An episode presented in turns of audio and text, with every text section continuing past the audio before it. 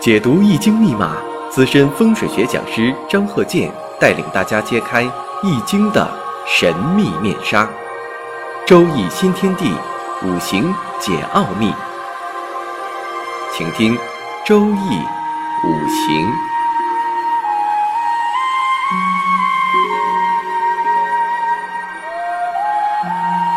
上山微电台荣誉出品。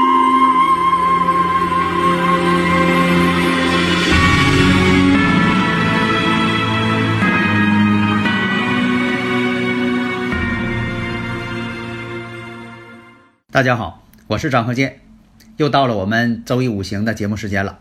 这个节目呢非常受大家的欢迎，因为这个周一五行啊是普及性节目啊，与我那个五行大讲堂是专业性节目，这个有所区别。呃，普及性节目呢，大家都能听得懂，但是你要想学专业的，你说我想学，那你就得学这五行大讲堂了，你不学专业的不行。那么呢？呃，也是按照这个惯例，我们看一下这个生日五行的例子。女士坤兆，戊戌、丁巳、辛丑、己丑。这个呢，我先讲出来，然后呢，大家慢慢分析。借这个时间呢，我想讲一下听友啊问的一些问题，在微信上啊，有些这个问题呢，总是呃，这个对大家来说呢。很疑惑，你像说这个女士，你比如说呀，以前我经常讲这个女命带伤官，这个女士带伤官呢，以前我经常讲了，我就在这里呢不再重复了，因为我每次讲呢讲一次就有人问一次，啊，就像以前我在这个呃电台讲这个住宅环境学，提到这个镜子，其实我是无心提的，我说这镜子怎么怎么摆，结果呀。问镜子人最多，因为大家都有镜子，而且这镜子呢，对有些人来讲特别神秘，好像把它当做一个呃能够化煞的一个神物了。所以呢，这个伤官也是一样。你看这个讲完之后呢，大家这个反应呢都很强烈，特别是女士啊，总爱这个问一下是不是自己带伤官呢？啊因为呢，你要是不学这个五行呢，你自己排出来带不带伤官自己看不出来，因为这个排盘都不会。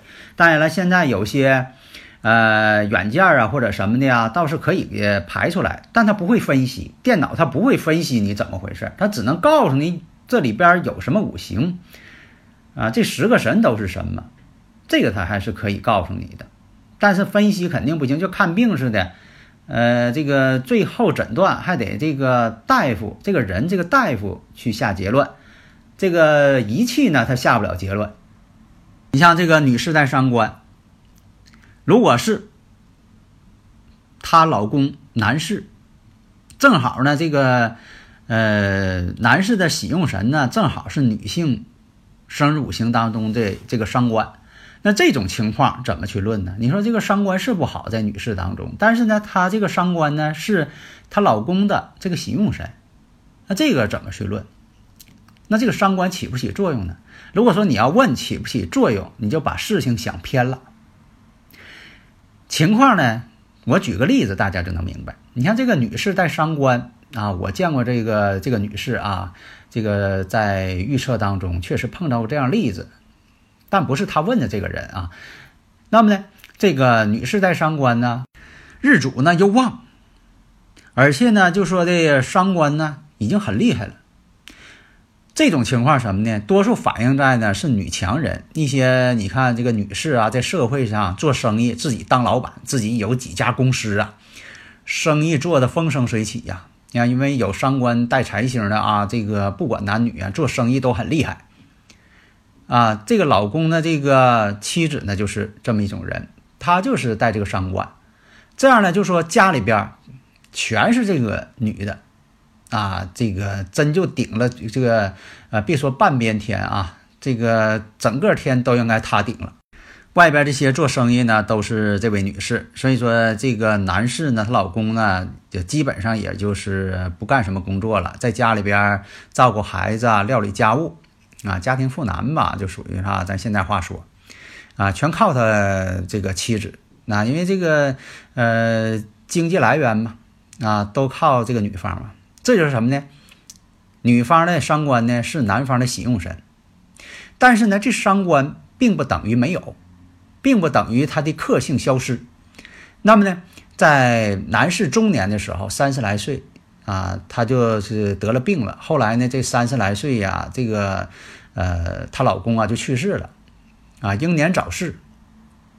那么呢，听到这里呢，大家也就明白了。你看吧，是喜用神，为什么写喜用神呢？这说明吧，这个一切事情呢都是靠女方。那么呢，最终结果呢，这男方呢还是英年早逝了，说明什么呢？这女方的伤官呢，她还是起了不良的作用了。这就是事情的这么一个分析过程和经历，现实当中就是这么一个过程。这样呢，你就把这个生日五行啊，你分析的啊，分析到什么程度啊？跟排电视剧一样，就等于说你把一个抽象的这么一个事物，你把它生活化了，拍成电视剧了，这就你看明白了，这就你就理解了。所以说不在这个呃这个迷糊了，说到底是伤官厉害呢，还是说的他的喜用神还当不当伤官呢？你这种疑问就没有了。所以说你在现实现实当中，你要是看这种生日五行的话，你就有话可说，不至于说的现在很多，呃，这个新手哈，老手也算在内，看着这八个字，不知道如何下手，不知道跟人说什么。以前我讲过嘛，你像我看到这个呃街头上呢，有是这个呃江湖人士啊，给人家看这个生日五行，就是把生日五行给你念一遍，那什么也说不出来。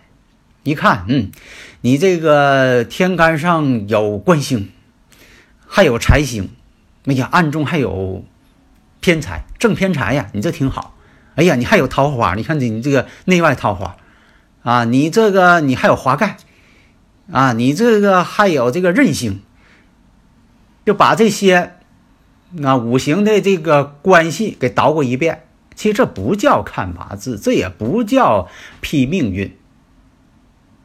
啊，什么都不叫，这就像考古学家跟普通人之之间的区别。你像说出土一个石碑，上边写的文字谁都不认识，大家只能说这是古董，啊，这是文物，说的对不呢？那也对，它确实是这个文物啊，是古董没错呀。但是考古学家来了之后，马上把这段文字给你分析。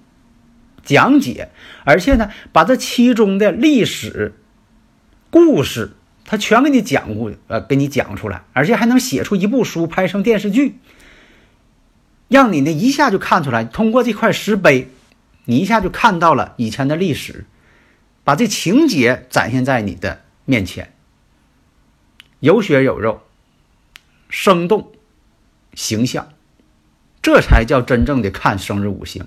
而不是单纯的把生日五行念一遍，单纯的念一遍啊，透出天干的，透出财星了，你地支当中相刑，这个又相成，呃，那个山河成局，那这个又怎么怎么样啊？所以说你这个是呃相刑啊，这个何能解冲？何能解冲了啊？也就对方啥也没听懂。那么我们再回头看一下这个刚才我说的开头讲这个生日五行，戊戌丁巳。辛丑、己丑，一九七四年十六岁，这个运乙卯，然后二十六岁，一九八四年甲寅。我说这些呢，讲这些例子啊，就这前些天呢讲那些例子啊，都是些呢岁数挺大的人，不要把他当成现代的人。那么这个五行呢，这个女士这五行。年轻的时候呢，就是很早啊就走向社会。月上带有七煞星嘛，这七煞呢，你光带七煞也不行。你看这个月上丁巳，说明这个丁火七煞偏官呢，制作阳刃，挺旺相的，制作阳刃。所以是这样人呢，都很有闯劲儿。所以呢，在这个乙卯大运的时候，财星一到了，财星到了就想求财了，而且呢，就透出来的是七煞呢特别厉害，敢于求财。然后呢，是在甲子年成婚，甲子年结婚了。结婚呢，按照这个当时来讲呢，也不算早，也不算晚。那么所嫁这个丈夫呢，这个丈夫啊，男方离过两次婚，在这个己丑年的时候，双方呢就闹不和了，闹口舌纠纷了，经常吵架翻脸。为什么呢？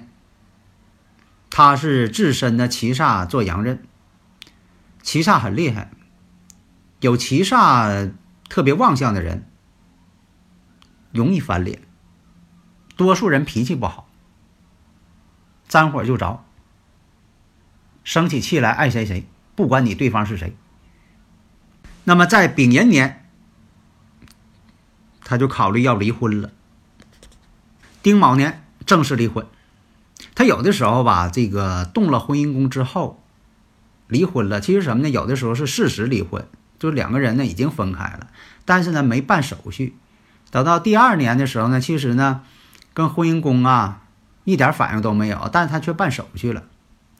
所以说现在吧，判断婚姻呢确实很难。就像我以前讲的，我说是入洞房算结婚呢，还是说举行仪式算结婚呢？还是说这个领证算结婚呢？离婚也是啊，你说分居算离婚呢，还是说的办了这个手续了算离婚呢？所以现在呢，判断呢不像古代了，古代呢这个是一回事儿。你像说这个结婚了，当天这个举行婚礼啊，亲戚朋友都请来。有证婚人，啊，然后就入洞房，这就结婚了。那现在不行，现在比较复杂。所以呢，从五行来讲呢，那怎么定呢？那就是以事实婚姻，事实婚姻算结婚，事实上的分离算离婚。那么我分析呢，你看他这个丁火官星，丁火官星呢？他这个生日五行当中啊，这个地支当中啊，都暗藏财星。那么站在丁火的角度上，下边暗藏财星，也说明什么呢？她老公啊，外边有其他的女人。另一个讲呢，本身来讲，她老公呢，离过婚，属于离婚之人。而且他这个呢，两个丑土，婚姻宫两重。那么从紫微斗数上来说，命宫呢这种组合。代表什么呢？婚姻有克性，并带有桃花，这代表什么呢？风尘之格。身宫这种组合呢，也代表晚年孤独。夫妻宫逢上这个伤空，而且五行当中呢，土要太多，土对他来说是印星。以前我讲过，说女士印星太旺，也是婚姻不幸福。下面这个时间呢，讲一下装修当中。颜色问题，用什么颜色？其实这颜色呀，大自然当中呢不存在颜色。颜色是怎么产生呢？就说这个人这个视力啊，这个光谱、光的频率透过眼睛之后传达到大脑，大脑给翻译成，就说这个频率啊代表什么颜色？其实每一种颜色呢，只是这个频率不同，频率越高，它越往这个紫、紫色、蓝色、紫色这方面去发展。频率越低，它越往黄色、红色这方面去走。所以呢，这个颜色呢，确实能感应到人，它起到作用了。这不是虚幻啊，也不是说的讲迷信。这个颜色确实能够感人人的情绪，因为它是不同的光谱频率嘛，能量嘛。你像说这个生日五行当中，如果喜欢火的，喜用神是火的。尽量呢，就是说用这个红色的红色系，你像这个深红啊、紫红啊、玫瑰红啊等等。如果说的再稍微啊，这个再往上一些，那就是黄色。黄色呢，对于这个以土为用神呢喜用神呢，多用一些。当然了，也看你求什么。比如说这个现场给你勘测的时候，你可以提出来，你说我这个想求下健康啊，看看怎么做。或者是这个想要工作上更顺利一些，做生意呢，这个钱挣的多一点啊，也分你求什么去，怎么去旺。那么讲一下呢，大门玄关处这个颜色，这个颜色呢也是按照这个悬空飞星来。你像这个地方呢，正好有这个二黑五黄，像八运当中二黑五黄总碰一块儿，这二十年了。一直要是出现的话，总是二黑五黄弄一块儿去。这个二黑五黄是大凶星，二黑并福星，五黄大煞星。如果要是临门了，那就说什么呢？这个住宅呀，这个坐向啊，你没法去改变，你也不能把大楼给拧个角度，那得分那浩大的工程，做不到。那么如果说有二黑五黄了，凶星怎么办？那就调整。二黑五化二黑五黄呢？你像说用金来化解，因为它是二黑五黄是重土，用土呢，如果是土要化解，用金来化解，土能生金呢，让它去生金去。你像说用金属装修，圆形的，圆形属金，白色属金，金属属金。像这个地心儿啊、门呐、颜色呀、吊灯啊。等等，用这方面去化解。你像说这个冷色调的玄关，玄关位置要明亮，不能放杂物。你要放杂物，二黑五黄更重了。吊顶用什么颜色？那吊顶呢也不能太沉重。当然，现在有一种这个呃工业设计啊，这个把这吊顶啊什么也不用了，也不吊顶了，喷一圈黑漆，有这种。还有听友朋友问呢，说的我这地方适不适合吊顶啊？都适合吊顶，没有不适合吊顶的。关键什么呢？什么形状、什么颜色、什么材质，这是最关键。所以呢，像五黄、二黑五黄重的临门了，这就这个房子呢就是不旺运。那你说我用木来克行不行？木能克土，那得看这个二黑五黄重不重。二黑五黄挺重的情况下，你用木来克呢，反而激起了这个二黑五黄的凶性。有的说，那我这个以前古代铺一套这个古钱行不行啊？倒是有这种方法，但是呢，铺的时候有讲究。以前我讲过，什么顺序，站在门口往外看呢？怎么个顺序啊？这个是有讲究，不能乱铺。所以呢，方法很多，但是呢，不能说很多种病用一种药，这不行，各有各的方法，一把钥匙开一把锁，所以要根据房屋的不同坐向。